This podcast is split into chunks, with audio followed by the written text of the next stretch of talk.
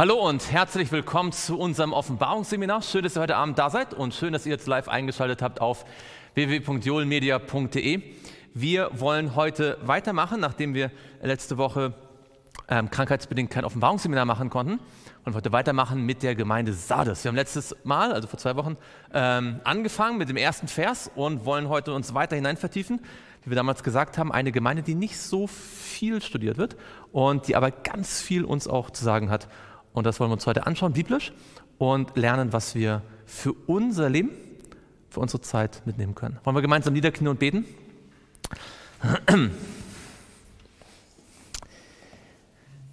Lieber Vater im Himmel, wir möchten dir Danke sagen von ganzem Herzen, dass du uns die Offenbarung geschenkt hast und dass du zu jedem Einzelnen von uns persönlich sprichst. Wir möchten dich bitten, dass du auch heute deine Verheißung wahrmachst, dass dein Geist uns in alle Wahrheit führt. Wir möchten dich bitten, dass wir dein Wort so verstehen, wie du es gemeint hast, indem wir Vers mit Vers vergleichen und die Schätze in deinem Wort heben für uns persönlich. Wir danken dir, dass du zu jedem von uns sprichst und dass wir wissen dürfen, dass du uns im Bibelstudium nicht alleine lässt. Wir möchten dich bitten, dass du jetzt alles Störende fernhältst dass wir uns gut auf dich und dein Wort konzentrieren können und dass wir zu deinen Füßen sitzen als Lernende. Das bitten wir im Namen Jesu, der jetzt für uns eintritt. Amen. Schlagt mit mir auf, Offenbarung Kapitel 3 und dort Vers 2. Wir haben das letzte Mal gesehen, Sardes, die fünfte Gemeinde, die ehemalige Hauptstadt des Lüderreiches, und jetzt dort eine griechische Gemeinde beherbergend, wird von Jesus angesprochen.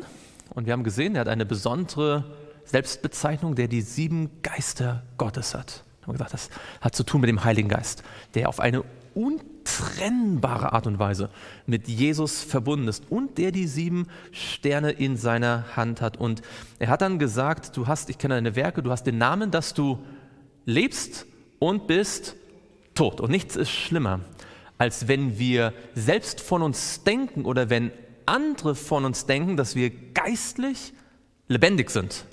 Und in Wirklichkeit sind wir geistlich tot.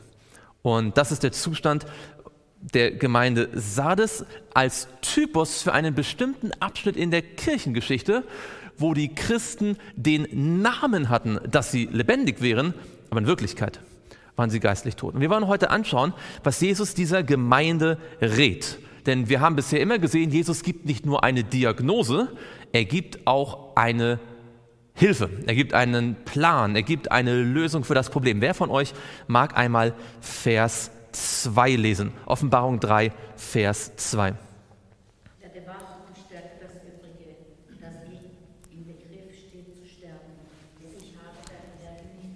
erfunden vor Gott.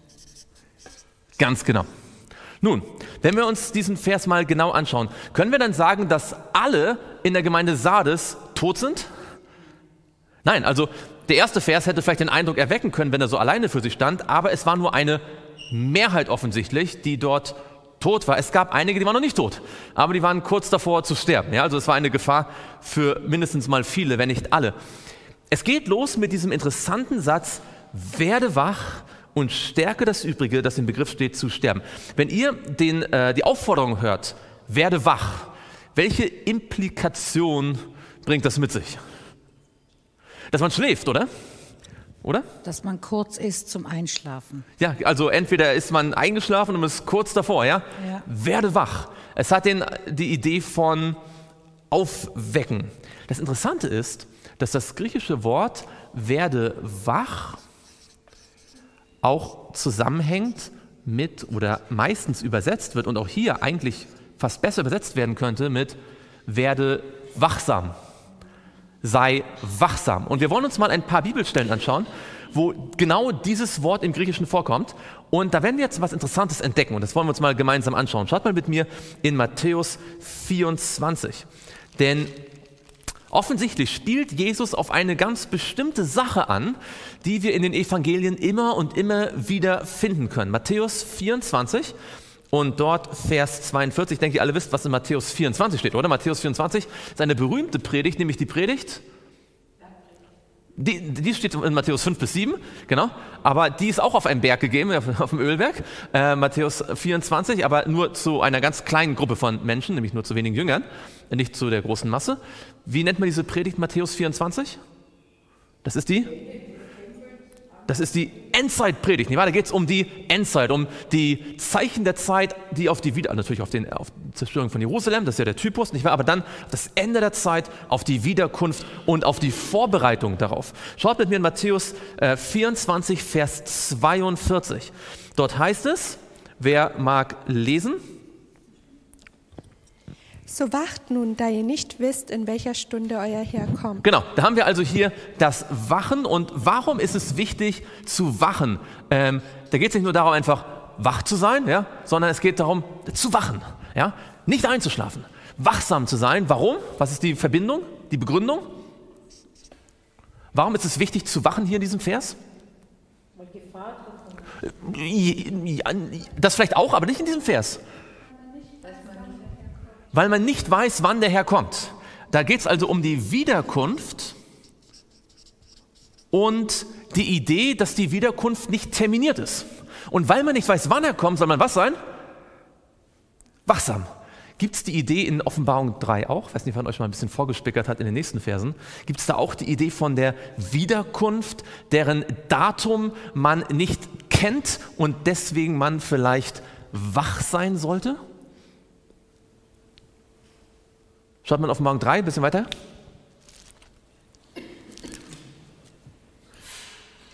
Nur, dass wir sehen, dass wir auf der richtigen Fährte sind. Schaut mal in Vers 3. So denke nun daran, wie du empfangen und gehört hast und bewahre es und tue Buße, wenn du nun nicht wachst, wenn du nun nicht wachst, so werde ich über dich kommen wie ein Dieb und du wirst nicht erkennen, zu welcher Stunde ich über dich kommen werde. Ja? Da haben wir die Idee, Jesus wird kommen wie ein Dieb und du wirst nicht äh, wissen, zu welcher Stunde. Ähm, genau, also werden wir noch gleich mehr dazu sagen. Also Matthäus 24 spricht von der Wiederkunft. Matthäus 25, wir bleiben noch ein bisschen dort. Matthäus 25 und dort Vers 13. Die Frage ist, wann wird dieses Wort vom Wachsein, vom Wachsamsein in der Bibel verwendet? Matthäus 25, Vers 13. Was steht dort? Darum wacht, denn ihr wisset weder den Tag noch die Stunde, in welcher der Sohn des Menschen kommen wird. Ganz genau. Was ist die Verbindung? Warum sollen wir wachsam sein? Wiederkunft, ja, ist genau das Gleiche. Ihr wisst, in Matthäus 24, 25 gibt es verschiedene Gleichnisse und äh, ja, so Geschichten und Illustrationen, die zeigen sollen, man kann die Wiederkunft nicht auf die lange Bank schieben. Ja, man kann nicht sagen, mein Herr kommt noch lange nicht. Ja, ihr wisst vielleicht Matthäus 25, was ist das für ein Gleichnis, um das es da gerade geht? Es geht um zehn Jungfrauen. Was war das Problem der zehn Jungfrauen? Äh, ja, die einen waren klug, die anderen waren töricht, aber was, was haben die alle gemacht? Dann eingeschlafen. Ja, da geht es ums Schlafen und ums Wachsein. Ja? Ähm, seid wachsam, denn ihr wisst nicht, wann der Herr kommt. Noch ein Vers, Lukas 12, Vers 37, und das sind jetzt nicht alle ähm, aus den Evangelien, ich habe jetzt einfach mal drei ausgewählt. Da gibt es im Rahmen der Endzeitpredigt verschiedene Verse in den verschiedenen Evangelien, aber ihr kriegt so ein bisschen die Idee. Ähm, Lukas 12, Vers 37.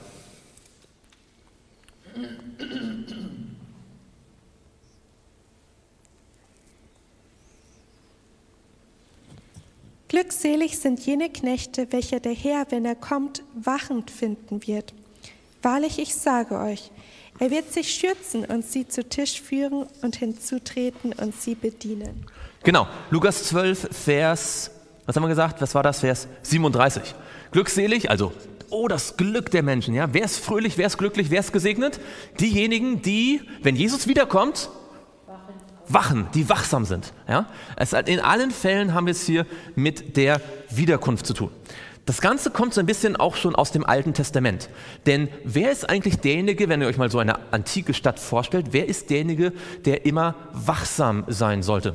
Der Wächter. Der Wächter. Und wo steht der Wächter? Auf den Zinnen, auf den, auf den Toren der Mauer. Warum steht er da und nicht unten, wo es gemütlich ist? Weil er etwas besser sieht. Er sieht schon am, am Horizont den Feind kommen, den der normale, äh, normale Mensch nicht sehen kann. Ja? Er hat also eine erhöhte Sicht, um schon sehen zu können, was kommt, ähm, um dann andere warnen zu können. Und das ist ein Bild in der Bibel für die Prophetie. Ja? Ähm, wir schauen mal gemeinsam in, ähm, in Jesaja. Jesaja 21. Jesaja 21, da gibt es so äh, berühmte Verse, die immer und immer wieder, gerade in dieser großen äh, Erweckungsbewegung ähm, im 19. Jahrhundert, als die, die ähm, protestantischen Kirchen angefangen haben, sich für Prophetie zu interessieren, da gibt es kaum eine, eine Ausarbeitung, kaum ein Pamphlet, wo das nicht steht, hier, wo das nicht zitiert wird. Jesaja 21, Vers 11 und 12. Dort heißt es, die Last über Duma, aus Seir ruft man mir zu, Wächter, ist die Nacht bald vorbei? Wächter, ist die Nacht bald vorbei? Der Wächter spricht, der Morgen ist aufgebrochen und doch ist es noch Nacht. Wenn ihr fragen wollt, so fragt, kommt bald wieder. Ja, also diese, diese, dieses Bild ist sozusagen, da kommen Menschen und fragen, wie lange dauert es noch, bis die, bis die Sonne geht? Ja? Und das ist natürlich ein Bild dafür, wie lange dauert es, bis sozusagen das Heil kommt? Wie lange dauert es, bis die guten Nachrichten eintreffen? Und sie kommen zum Wächter und der Wächter kann ihnen sagen, es wird kommen, es dauert noch ein bisschen, aber es, es wird kommen. Und das ist ein Bild für das, was wir mit der prophetischen Botschaft haben. Denn im Grunde genommen, durch die Prophetie werden auch wir auf die Mauer gestellt. Ohne das prophetische Wort wären wir genauso unwissend, was die Zukunft betrifft, als alle anderen Menschen. Ja? Wir hatten keine Ahnung, was kommt. Es ist das prophetische Wort, es ist das prophetische Wort, das uns ermöglicht, schon quasi höher zu sein und zu schauen am Horizont, was sich ereignen wird und sagen zu können, wir achten auf das, wir achten auf das, wir können Offenbarung 13, wir kennen Daniel 11 oder so weiter. Ja? Und deswegen achten wir auf die Zeichen und wenn sie diese Zeichen sich zeigen, können wir den anderen Menschen sagen, macht euch bereit. Ja, das ist die Idee. Ich muss nur gerade dran denken, ähm, dass in Offenbarung 2 oder auch 3 es ja immer in erster Linie auch an den Engel der Gemeinde geschrieben ja. worden ist. Und das sind ja diejenigen, die ja. die Prophetie kennen, die Prophetie weitergeben. Und dementsprechend sollten wir uns alle daran ein Vorbild nehmen, ähm, dass wir wachen, aber auch diese Rolle für andere haben, sie dann darauf hinzuweisen. Genau, wir haben hier also offensichtlich eine Epoche in der Kirchengeschichte, wo die Engel der Gemeinde, das heißt, wo die Verkündiger in der Gemeinde nicht wachsam sind. Sie schauen nicht mehr, was kommt. Sie interessieren sich nicht mehr für die Prophetie. Sie haben zwar einen Namen, dass sie leben, sie wirken als besonders geistlich und reden gern über Jesus und die Bibel, aber sie haben kein, kein Gefühl mehr für die Nähe der Wiederkunft und, und predigen nicht. Und Jesus sagt, werdet wach. Ja? Er sagt nicht, bleibt wach, er sagt, werdet wach. Da fehlt, ihnen fehlt genau das, was hier steht. Und das ist, glaube ich, kein Zufall, weil das gibt uns einen Hinweis für die Verortung von Sardes. Jetzt gehen wir noch ein bisschen weiter. Und zwar äh, Offenbarung 16. Wir schauen mal, inwieweit das hier tatsächlich dieses oder wo dieses Bild noch vorkommt von dem Wachen, dem Wachsamsein. Offenbarung 16. Weiß jemand von euch, worum es in Offenbarung 16 im Allgemeinen geht? Was ist da so das große Thema in Offenbarung 16? Genau, die sieben Plagen. Das sind welche Plagen? Da, da, sind die angelehnt, aber die von Ägypten sind natürlich äh, lange her. Was wird hier beschrieben in Offenbarung 16? Das sind die sieben letzten Plagen. Das sind die letzten Zornesgerichte Gottes nach dem Ende der Gnadenzeit, nicht wahr? Und da schaut mal, was dort steht in Vers 15. Offenbarung 16, Vers 15. Da sagt äh, Jesus, siehe, ich komme wie? Wie ein Dieb. Da geht es natürlich um welches Ereignis? Um die Wiederkunft. Wir sind hier kurz, also das ist hier schon also, äh, ziemlich nah äh, von der Wiederkunft. Ich komme wie ein Dieb. Glückselig ist, wer was tut. Wer wacht und seine Kleider bewahrt, damit er nicht entblößt einhergeht und man seine Schande sieht. Also hier in Offenbarung 16 stehen zwei Dinge. Man soll wachen und, man, und seine Kleider bewahren. Frage. Mhm. In der Gemeinde Sardes werden, geht es da nur um das Wachsamsein oder geht es auch um Kleider? Schau mal zurück. Hä? Schau, schau mal, in Offenbarung, gibt es in Offenbarung 3 in Gemeinde Sardes irgendeinen Vers, der auch von Kleidern spricht, die damit irgendwie in Zusammenhang stehen könnten? Offenbarung 3? Vers 4 und 5. Ja, Vers 4. Doch du hast einige wenige Namen Sardes, die ihre Kleider nicht befleckt haben. Hier in Offenbarung 16 steht, sie sollen ihre Kleider bewahren, nicht beflecken. Ja? Also halten wir mal fest, in der Gemeinde Sardes werden wir auf, wird die Gemeinde aufgefordert, sei wachsam und beflecke deine Kleider nicht. In Offenbarung 16 steht, beflecke deine Kleider nicht und sei wachsam. Und da steht der Grund. Warum?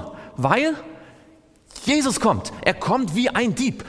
Und genau das steht in Offenbarung 3 auch. In Offenbarung 3 steht, denn ich komme, ansonsten werde ich kommen wie ein Dieb und du bist nicht vorbereitet. Wir sehen also dieses, das Gesamtpaket in, in Sardes, wir haben noch gar nicht Ellen White gelesen, wir haben gar nicht irgendwelche Auslegungen gelesen, das Gesamtpaket zeigt ganz deutlich, was hier steht, ist direkt verknüpft mit dem, was in der Bibel die Wiederkunft genannt wird. Es geht, das ist natürlich noch nicht die Zeit der Wiederkunft, die ist ja heute noch nicht, ja, wir sind in Gemeinde Laodicea, wir sind erst in der fünften Gemeinde, hier mit Sardes, aber die Thematik sei wachsam, bewahre deine Kleider, stärke die übrigen, weisen alle von der Sprache des Evangeliums und der Sprache des Neuen Testamentes und auch des Alten Testamentes auf die prophetische Botschaft der Wiederkunft hin. Das ist eine Gemeinde, die wird mit der Botschaft der Wiederkunft erstmals konfrontiert. Oder das heißt erstmals, dann mal wieder, ja, weil sie eingeschlafen ist.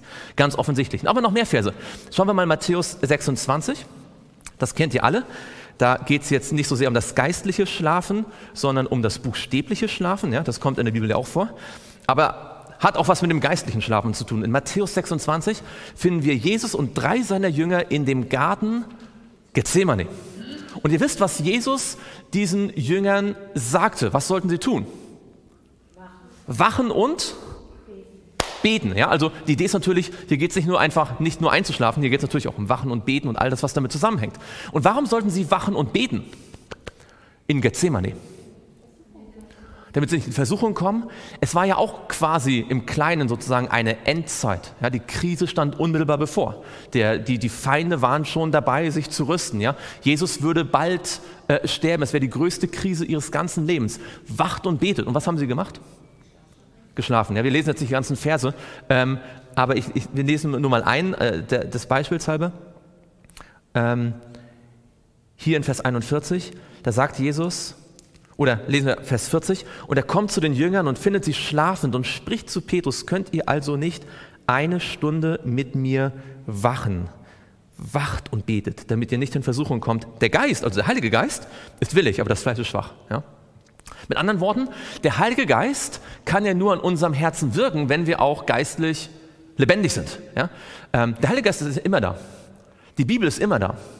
Aber wenn wir geistlich eingeschlafen sind, dann ist er zwar da, aber er kann nichts tun, weil wir ja keine Antennen haben. Ja? Wir sind nicht offen. Unsere, unsere Ohren, Herzen sind zu. Ja? Der Heilige Geist geht quasi an uns sozusagen vorbei. Wir müssen offen sein, wir müssen aufwachen, um das Wirken des Geistes in unserem Leben merken zu können, ja, um es erleben zu können. Und deswegen die Aufforderung an die Gemeinde, seid wach. Das heißt, wir haben es hier in Sardes mit einer kirchengeschichtlichen Epoche zu tun, wo die Christen, obwohl sie einen sehr guten Namen hatten, einen Namen, dass sie leben, in Wirklichkeit eingeschlafen sind. Eingeschlafene Christen. Nun, schauen wir noch ein bisschen weiter äh, und schauen wir mal in Apostelgeschichte 20 das Wachen in dem Neuen Testament. Apostelgeschichte 20 und dort Vers 31. Apostelgeschichte 20, Vers 31. Dort steht, wer mag das lesen? Darum wacht und denkt daran, dass ich drei Jahre lang Tag und Nacht nicht aufgehört habe, jeden Einzelnen unter Tränen zu ermahnen. Genau. Das heißt, warum sollen sie wachen? Warum hat Paulus mehrere Jahre lang sie ständig ermahnt zu wachen? Ich weiß nicht, ob er den. Worum geht es hier eigentlich? Der Paulus, zu wem spricht der Paulus hier eigentlich in Apostelgeschichte 20? Genau, er spricht, und zwar spricht er vor allem zu den Ältesten. Er ruft die Gemeinde Ältesten zusammen. Das ist ganz interessant. Ja, die Engel der Gemeinde. Und er spricht zu ihnen und sagt, ähm, wacht, bleibt wachsam. Und wenn ihr den Abschnitt ein bisschen kennt, die Verse direkt davor, dann wisst ihr auch, warum er sagt, ihr müsst wachsam bleiben. Warum müssen sie wachsam bleiben? Was sagt er nämlich in den beiden Versen vorher? In Vers 29 heißt es, dass räuberische Wölfe kommen werden. Genau, die werden die Herde nicht schonen, nicht wahr? Vers, 31, Vers 30, und aus eurer eigenen Mitte, jetzt erklärt er das Bild, aus eurer eigenen Mitte werden Männer aufstehen, die verkehrte Dinge reden, um die Jünger abzuziehen in ihre Gefolgschaft. Wie nennt man äh, Männer und Frauen in der Kirche, die verkehrte Dinge reden und dann die Leute aus der wahren Gemeinde herausholen? Wie nennt man die? Falsche Propheten, falsche Lehrer, Sektierer, Heretiker, Leute, die den zum Abfall verführen. Und Paulus, woher wusste Paulus, dass das kommen wird? Woher wusste er, dass Menschen, also abgesehen davon, dass es das schon immer gegeben hat, nicht wahr? Dass es immer schon Irrlehrer gegeben hat und Irrlehrerinnen, das hat schon immer gegeben, aber er war ganz speziell, weil er wusste aus einer bestimmten Sache, dass das auf die Kirche zukommen würde. Woher wusste er das? Woher wusste Paulus, dass es einen großen Abfall geben würde? Nicht nur hier und da mal, sondern einen gigantischen Abfall im ganzen kirchlichen System. Hat es geraten? Er wusste es aus der Prophetie. Er wusste aus dem kleinen Horn. Er wusste, es wird einen Abfall geben. Er sagt das in Thessalonik auch, ja, es wird einen großen Abfall geben. Das heißt, das Wachen ist auch verbunden mit dem Abfall. Denn nur wer wachsam ist, kann vor dem Glaubensabfall bewahrt werden. Wer nicht wachsam ist, wer auf seinem Posten schläft, der sieht ja gar nicht, wenn der Feind kommt. Wir müssen wachsam sein, damit wir erkennen, wenn der Feind kommt. Ja? Also wenn jemand hier in diese Gemeinde hineinkommt und fängt an, Dinge zu sagen, die eigentlich genau gegen das Gesetz Gottes sind oder gegen die Lehre Jesu oder was, ja, so. Und wir eingeschlafen sind, dann sagen wir vielleicht noch, ja, jeder hat halt seine Erkenntnisse, ja, du bist doch ein lieber netter Mensch, ja. Wenn ich aber wachsam bin und mit dem Heiligen Geist verbunden bin, erkenne ich, das sind eigentlich die Methoden Satans. Und ich kann den Rest der Gemeinde warnen. Und das ist die Aufgabe natürlich vor allem auch der Engel der Gemeinde, der Leiter. Sie müssen wachsam sein, um vor dem Glaubensabfall zu, zu schützen. Das heißt, wenn hier Jesus der Gemeinde sagt, ihr seid geistlich tot, man könnte auch sagen, denn der Tod ist ja in der Bibel ein Schlaf, sie sind eingeschlafen, ja. Also das sind zwar physiologisch und das sei verschiedene Dinge, schlafen und tot sein, ja, aber geistlich gesehen ist das relativ nah beieinander. Wir können sagen, eine Gemeinde ist geistlich eingeschlafen. Wir können auch sagen, sie ist geistlich tot. Was braucht die eingeschlafene Gemeinde? Sie muss wieder wach werden. Was braucht die äh, tote Gemeinde? Sie muss auferweckt werden. Ja, sie müssen wach werden. Auferweckung, Erweckung. Ja, das ist ja das, das Thema, das hier ganz offensichtlich äh, für die Gemeinde wichtig ist. Aber nicht nur einfach Erweckung im Sinne von, ach, jetzt spüre ich wieder ein bisschen mehr, dass Jesus mich lieb hat, sondern Erweckung im Sinne von wachsam sein. Im Sinne von den, den sich anpirschenden Feind durch falsche Lehren, mit der er sich anpirscht, erkennen und sich auf die Wiederkunft vorbereiten. Ja, nicht einfach nur den Tag hineinleben, sondern wissen, ich weiß ja nicht, wann Jesus kommt, also möchte ich heute so leben, dass ich bereit bin für die Wiederkunft. Das sind die Themen von Sardes. Ja, könnt ihr das sehen? Ist ganz offensichtlich. Ähm, übrigens, ihr kennt vielleicht auch alle noch 1. Petrus 5, Vers 8. Schaut mal, da sieht man das auch ganz deutlich, diese Idee mit dem Wachsamsein und der Gefahr, die droht. Ähm, 1. Petrus, Kapitel 5,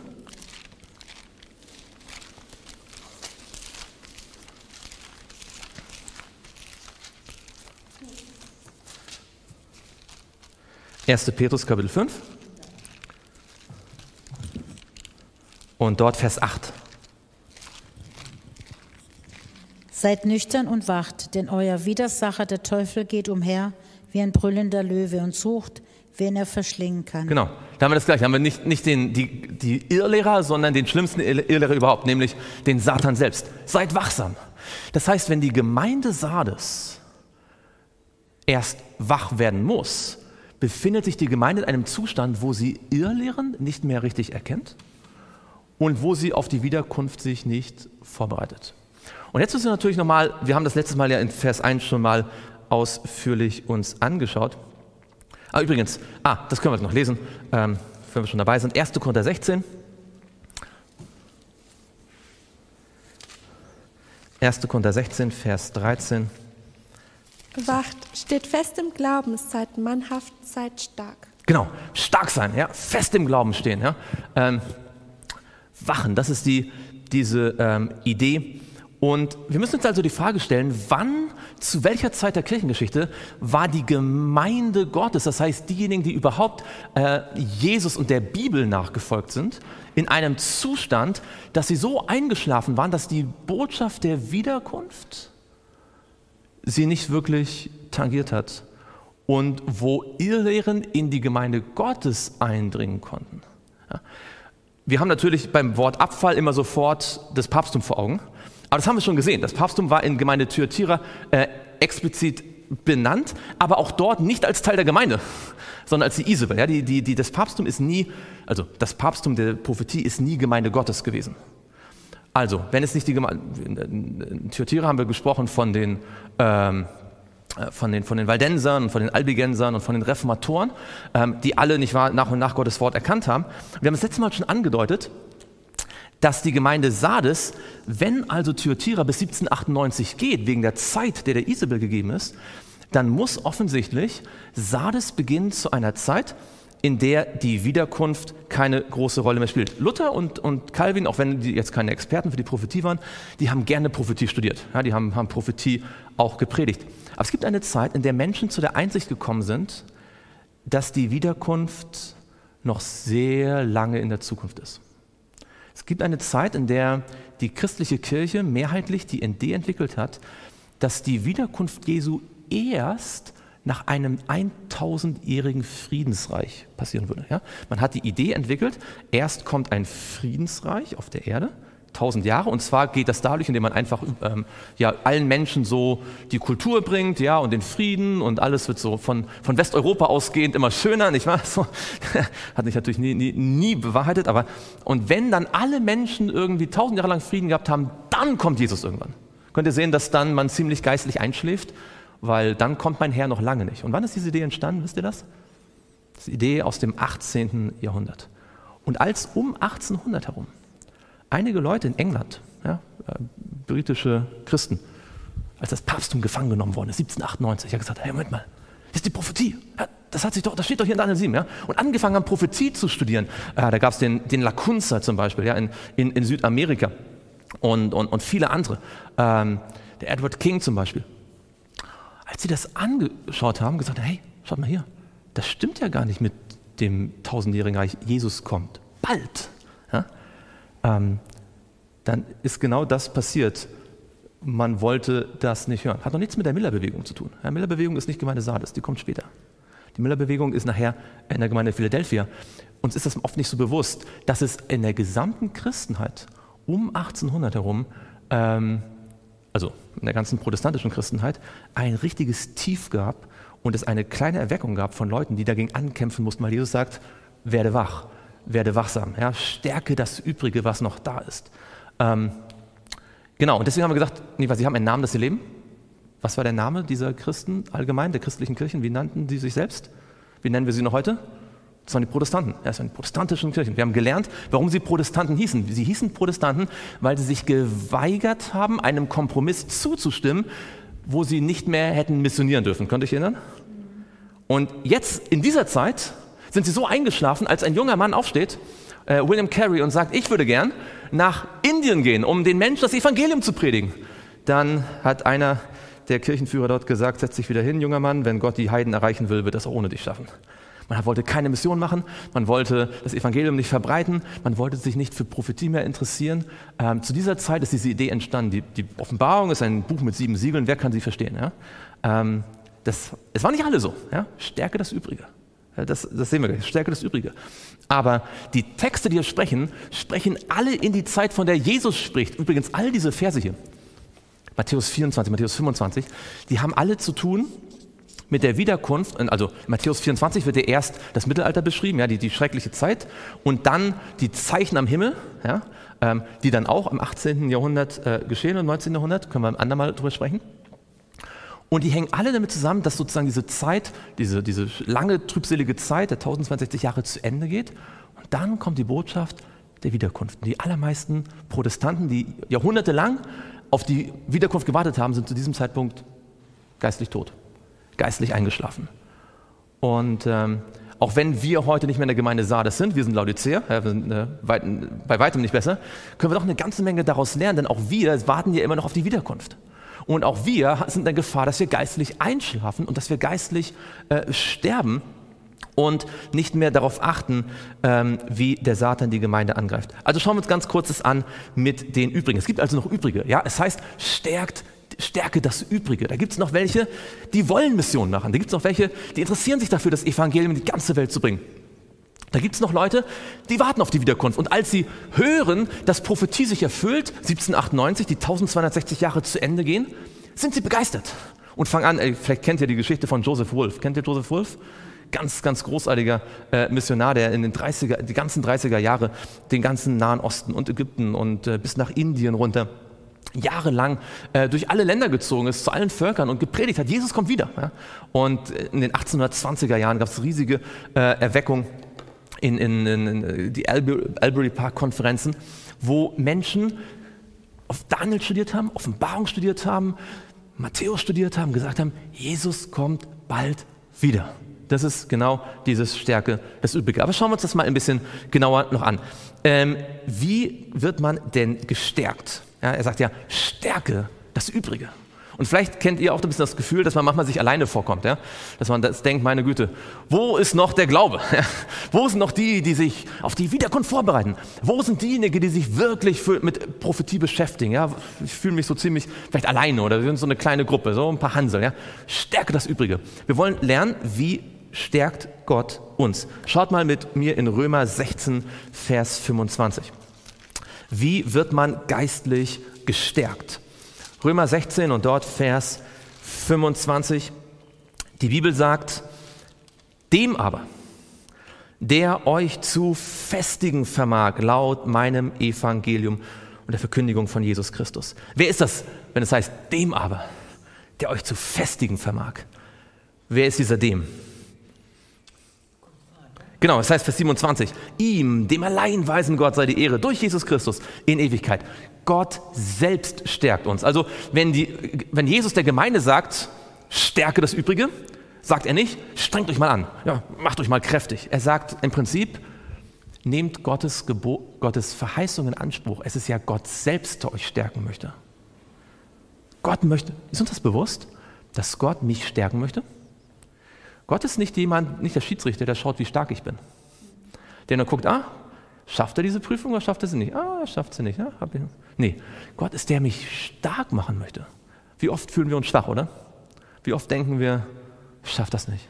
Also vielleicht bin ich der Einzige, aber ich denke, wir alle kennen das Gefühl, oder? Das Gefühl, ich bräuchte eigentlich Kraft. Woher nehme ich die Kraft? Ja, Menschen können mir die Kraft nicht geben. Ich selbst habe keine. Oder haben sie, ja. Und Gott sagt, ich kann dich festigen. Wenn wir so hin und her wanken, ja, von jeder Lehre hin und her bewegt, nicht wissen, wo wir hingehören, nicht wissen, was unser, unser Platz im Leben ist, sagt Gott, ich kann dich festigen. Und zwar nach dem Evangelium. Paulus sagt, mein Evangelium, das wahre Evangelium, macht Menschen fest. Stark. Noch ein Vers. 1. Thessalonicher 3. Wie sieht das konkret aus? 1. Thessalonicher 3, Vers 13. 1. Thessalonicher 3, und dort Vers 13. Damit er eure Herzen stärke und sie untadelig seien in Heiligkeit vor unserem Gott und Vater bei der Wiederkunft unseren Herrn Jesus Christus mit allen seinen Heiligen. Genau, dann haben wir noch die Wiederkunft, nicht wahr? Und was genau soll hier gestärkt werden? Die Herzen. Die Herzen, ja? Also es geht nicht darum, dass wir mehr Muskeln bekommen, ja, das kann auch von Vorteil sein, aber es ist nicht so entscheidend für die Endzeit. Ja. Äh, da kann auch jemand mit wenig Muskeln äh, bestehen. Was gestärkt werden muss, ist unser Herz. Und was ist in unserem Herzen? Gedanken. Gedanken. Wir brauchen starke Gedanken, feste Gedanken. Nicht engstirnig, ja, nicht unbeweglich. Gott muss sie bewegen dürfen. Ja. In seiner Hand sollen wir sein wie Töpferton. Aber in Bezug auf die Irrlehren, in Bezug auf die, die Probleme, die Zweifel, die, die Emotionen, die uns so be belasten, sollen wir starke Gedanken bekommen feste Gedanken. Und zwar, wie fest soll unser Herz werden nach diesem Vers? Ist auch interessant. Wie fest? Also, das steht nicht wie fest, aber also was, wie soll unser Herz werden? Es soll wie sein bei der Wiederkunft? Untadelig. Das ist ein ziemlich krasses Wort. Untadelig. Also es gibt immer viel Diskussion. Was heißt vollkommen? Ja, vollkommen ist doch auch schon eine Pflanze, wenn sie klein wächst und sie ist so, wie sie sein soll. Das ist ja auch vollkommen, das stimmt. Aber die Bibel spricht nicht nur von vollkommen. Sie spricht von untadelig, fleckenlos, unverklagbar. Viele solche Dinge, die deutlich machen, dass Gott ganz viel mit uns vorhat, uns unglaublich verändern kann, unsere Gedanken so festmachen kann, dass wir nicht mehr von ihm abweichen wollen. Warum? Weil Jesus wiederkommt. Da seht ihr, wie wichtig das ist.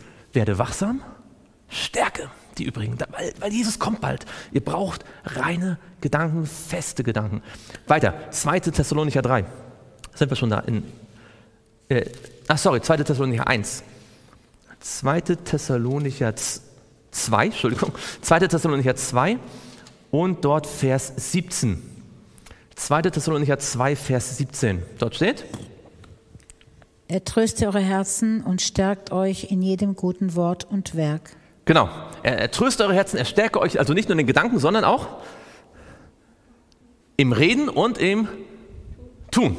Weil wenn das Herz stabil ist, dann ist auch das Reden stabil. Und wenn das Reden stabil ist und das Herz stabil ist, dann ist auch das Tun stabil. Dann ist man nicht so, ach, heute so, morgen so. Ja, ähm, das möchte Gott tun. Schauen wir noch in 2. Thessalonicher Kapitel 3 und dort Vers 3. Das ist auch sehr schön. 2. Thessalonicher 3, Vers 3. Aber der Herr ist treu, er wird euch stärken und bewahren vor dem Bösen. Genau. Er wird euch stärken. Warum? Warum brauchen wir das Ganze? Weil der Satan ja kommt. Nee, denn seid wachsam. Ja? Also beides, das ähm, Wachsamsein als auch das Starksein, sind beides Dinge, die Gott uns schenken möchte und die beide hiermit äh, zusammenhängen. Werden wir jetzt gleich sehen. Schaut mal in Jakobus 5. Jakobus 5 und da werden wir sehen, was der Jakobus dazu zu sagen hat. Jakobus Kapitel 5. Wir fragen uns immer noch, wie wird man geistlich gestärkt? Am Herz, am Wort, im Werk. Jakobus Kapitel 5 und dort Vers 8. Dort steht, so wartet auch ihr geduldig. Stärkt eure Herzen, denn die Wiederkunft des Herrn ist nahe. Ah, das heißt, warum sollen wir gestärkt sein? Okay, also was ich, was, ich, was, ich, was ich hoffe, dass ihr sehen könnt, ist, dass hier in Offenbarung 3, Vers 2 und dann noch Vers 3 und 4 eine ganze Reihe von verschiedenen Ideen angesprochen wird. Sei wachsam, werde wach und sei wachsam. Stärke das Übrige. Ja, bewahre deine Kleider. Alles Ideen, die in der Bibel immer und immer wieder mit der Wiederkunft verknüpft sind. Ja, das ist also jetzt kein Zufall, dass es mal bei einem Vers so gewesen ist, sondern der Bibelleser, der die ganze Bibel durchgelesen hat und jetzt zu Offenbarung 3 kommt und sagt, ah, da geht es also um stärke deine, äh, sei wachsam, stärke deine Brüder, stärke deine Brüder und ähm, bewahre deine Kleider. Und dann steht da noch, denn sonst werde ich kommen über dich wie ein Dieb. Der soll sagen, Wiederkunft. Ja, das ist, das ist die, die Idee, die der haben soll, der, der Leser. Wieder, das habe ich doch in Matthäus und, und überall gelesen. Wiederkunft, ja. Und das ist was die Gemeinde Sardes hätte erleben sollen um 1798 herum. So, Wiederkunft. Ja, wir sind eingeschlafen. Wir haben uns so lange gestritten, die Methodisten mit den Baptisten und die Anglikaner mit den äh, Calvinisten und die mit dem und die mit dem. Ja, jeder miteinander. Jeder wollte so in Kleinigkeiten Recht haben und man hat das große Ganze aus den Augen verloren. Man war geistlich eingetrocknet. Und als dann Leute gesagt haben, lass uns die Bibel drucken, lass uns in fremde Länder gehen, haben wir gesagt, nee, nee, nee, nee, nee, nee. Ja, da kam die Aufklärung dazu. Man fühlte sich toll, dass man nicht so, so, so abergläubisch ist wie die, wie die Katholiken, ja. Aber man war geistlich, das Evangelium war eingetrocknet. Und die Irrlehren hatten sich ausgebreitet. Ihr wisst, im 18. Jahrhundert, da kam die Bibelkritik. Und zwar hier ganz aus der Nähe, Tübingen. Ja?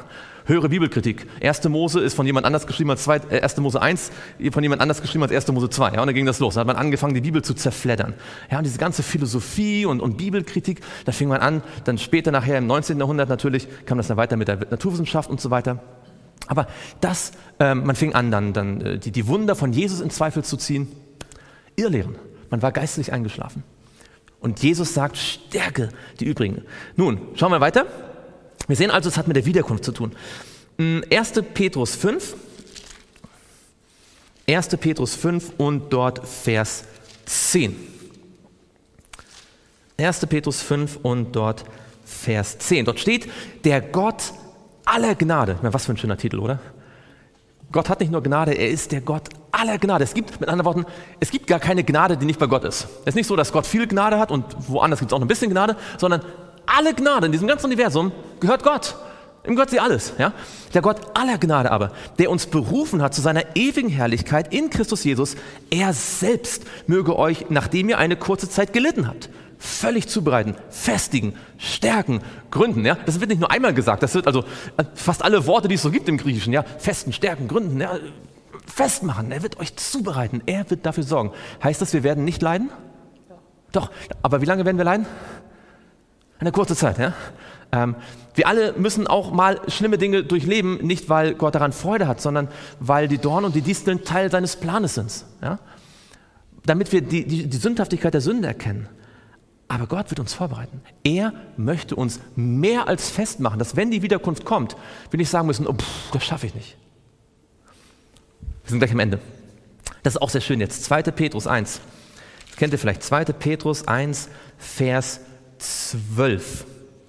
2. Petrus 1, Vers 12. Dort steht, darum will ich es nicht versäumen, euch stets an diese Dinge zu erinnern, obwohl ihr sie kennt und in der bei euch vorhandenen Wahrheit fest gegründet seid. Also wo, wie wird man gefestigt, wie wird man gegründet?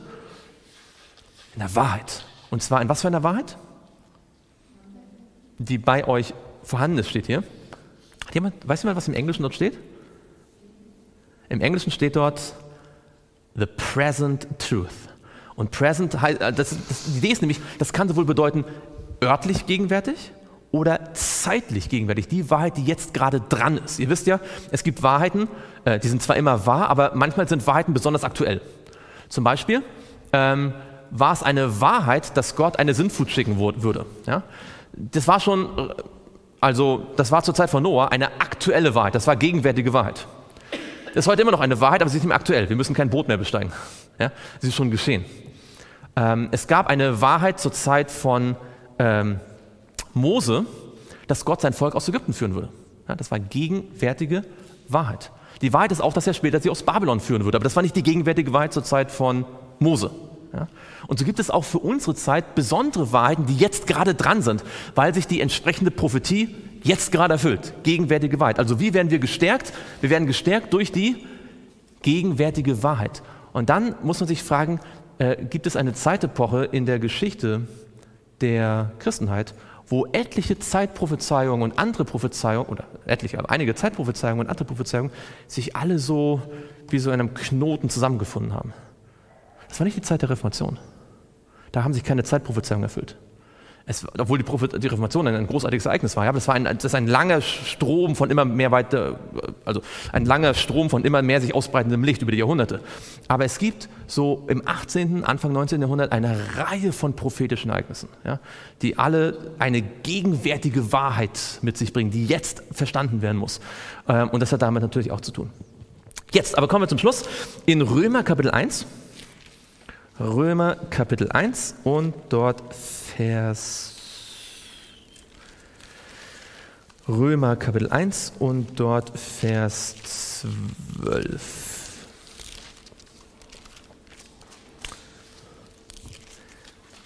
Wer mag denn mal lesen? Das ah, Vers, Entschuldigung, Vers 11, nicht Vers 12, Vers 11. Denn mich verlangt danach, euch zu sehen, um euch etwas geistliche Gnadengaben mitzuteilen, damit ihr gestärkt werdet. Genau, also wir haben bisher immer gesehen, durch wen werden die Gläubigen gestärkt? Durch Gott. Und zwar durch die gegenwärtige Wahrheit. Im Denken, im Reden und im Handeln. Ja? Damit sie vorbereitet sind auf die Wiederkunft. Aber wie macht das Gott? Wen benutzt Gott? Menschen. Paulus sagt, ich würde gern zu euch kommen. Ich weiß ja schon, ihr kennt die Wahrheit. Ich würde euch gern etwas stärken. Wie hätte denn Paulus sie gestärkt? Was hätte er denn gemacht? Was wollte er denn tun? Ja, er wollte ihnen was mitteilen, genau. War das einfach nur eine Information, die er ihnen geben wollte? War es eine Information, die er ihnen geben wollte? Eine geistliche Wahrheit. Ah, er wollte ihnen eine geistliche Gnadengabe mitgeben. Er wollte etwas, was er von Gott bekommen hat. Er wollte, ja? Was sind denn die geistlichen Gaben? Die Gnadengaben, die geistlichen in der Bibel? Ja, genau. Das sind die Dinge, die, die Gott uns, die Gaben, die geistlichen Gaben, die Gott uns gibt. Ja, das, sind, das sind Gnadengaben. Ähm, jeder von uns hat bestimmte Fähigkeiten, die Gott ihm gegeben hat. Und diese Fähigkeit, Paulus, ich habe eine bestimmte Fähigkeit gehabt. Er konnte äh, gut Briefe schreiben, ja? er konnte äh, Gemeinden gründen, ja? er war ein Missionar, er hatte viele Fähigkeiten. Er sagt, ich will diese Fähigkeiten einsetzen, um euch zu stärken. Wie werden die übrigen gestärkt? Wie wird Gottes Gemeinde gestärkt? In dem einzelne Gläubige die von Gott gegebenen Fähigkeiten einsetzen für andere. Also die Frage ist nicht, welche Gaben habe ich? Wie kann ich damit glänzen? Die Frage ist, wie kann ich mit meinen Gaben dich stärken? Wie, wie kann ich meine Gaben so einsetzen, dass du fester wirst im Denken, im Reden, im Handeln, im Herzen? Ja? Ähm, und ich denke, ich glaube, manchmal ist es leider so, wir gehen zur Gemeinde und fragen, wie kann ich gestärkt werden? Ja? Ah, die, Schwester, die, Schwester, hat mich heute nicht begrüßt. Ja? Oh, ich würde gerne eigentlich mehr mich mal darüber unterhalten. Ja? Die Predigt war wieder zu, zu lang oder zu kurz oder zu, zu flach oder ich weiß nicht was. Ja?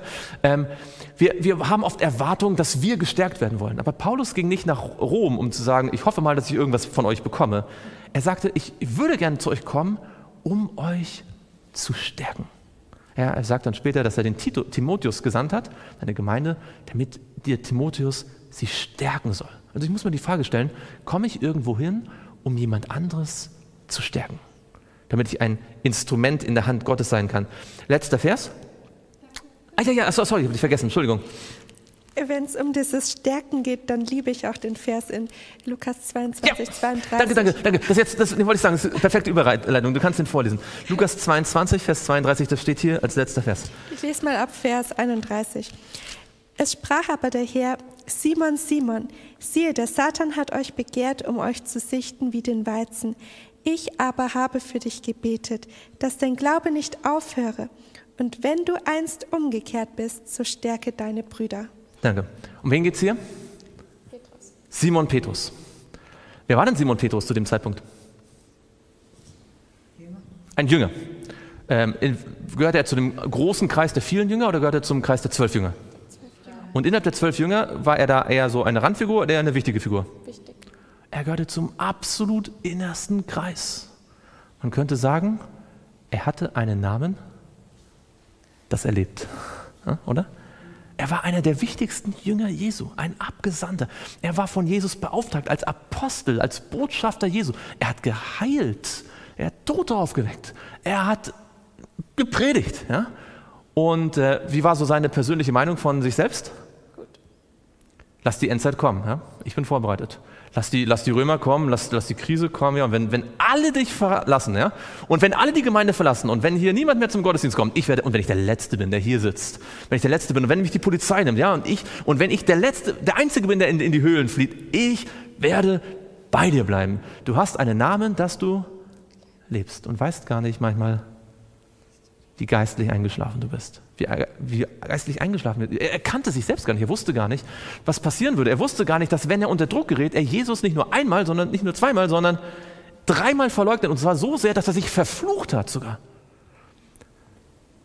Und, aber dann sagt Jesus was Interessantes. Er sagt, wenn du umgekehrt bist. Ja, das, äh, genau, das, hast du mich lieb, das fragt er nicht, aber er sagt hier, wenn du umgekehrt bist, wenn du dich bekehrt hast, was sollst du dann tun? Stärke deine. Stärke deine Brüder. Das heißt übrigens, auch wenn wir mal einen schweren Fehler gemacht haben, hat Gott trotzdem einen Auftrag für uns. Er hat immer noch den Auftrag, dass wir andere stärken dürfen. Ja? Ich glaube auch, dass hier das Geheimnis drin steckt, wie wir andere stärken können, nämlich indem wir ihnen unsere Erfahrung mit Jesus erzählen, ja. was Jesus für uns getan hat. In dem Fall ist es, dass Jesus für ihn gebetet hat, ihn gewarnt hat und aber uns auch Vergebung geschenkt hat. Ja, genau. Petrus konnte später sagen, dass ich jetzt hier auf, zu Pfingsten auf dem Marktplatz von Jerusalem stehe, dass ich jetzt so mutig hier predige, hat nichts mit mir zu tun. Der Petrus, der alleine arbeitet, der, der sinkt nach, nach wenigen Minuten im Wasser. Ja? Die Tatsache, dass ich hier voll Heiligen Geistes rede, ist allein Gottes Gnade, weil Jesus hat für mich gebetet, ich wäre alleine verloren gegangen. Ja? Und werde wachsam, werde wach. Ja? Erweckung. Erweckung hat damit zu tun, dass man feststellt, ich habe ein Problem. Die wahre Erweckung ist, dass ich nicht denke, ah, ich habe wieder mehr tolles Gefühl, ja? oh, ich bin begeisterter. Das kann zwar auch sein, ist auch, auch schön, aber die wahre Erweckung beginnt damit, dass ich feststelle, ich bin gar nicht so geistlich, wie ich dachte. Glückselig sind die geistlich Armen, denn ihrer ist das Reich der Himmel. Glückselig sind die, die feststellen, dass ihnen etwas fehlt, die aufwachen. Ja? Und da sind wir wie bei Laodicea, nicht wahr?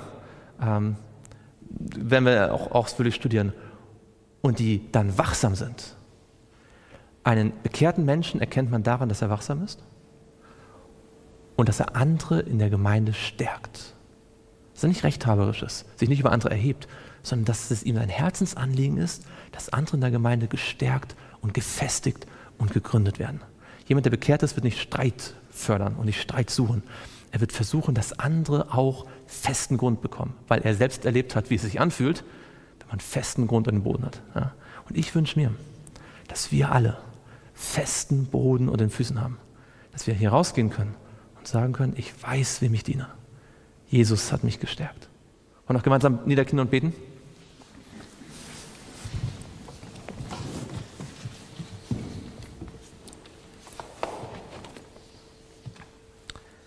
Lieber Vater im Himmel, wir möchten dir von ganzem Herzen Dank sagen, dass dein Wort so klar und deutlich zu uns spricht. Es zeigt uns so viel über die Offenbarung, über die Kirchengeschichte, aber vor allem und am allermeisten zeigt es uns so viel über uns selbst.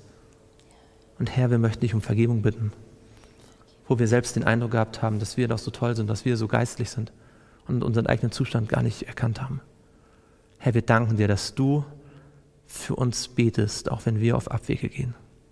Wir danken dir, dass du uns zur Umkehr führst dass wenn wir bekehrt sind, aufgewacht sind, wir andere stärken dürfen und mit dir zusammenarbeiten dürfen. Du tust das Hauptwerk, aber wir dürfen mit dir kooperieren.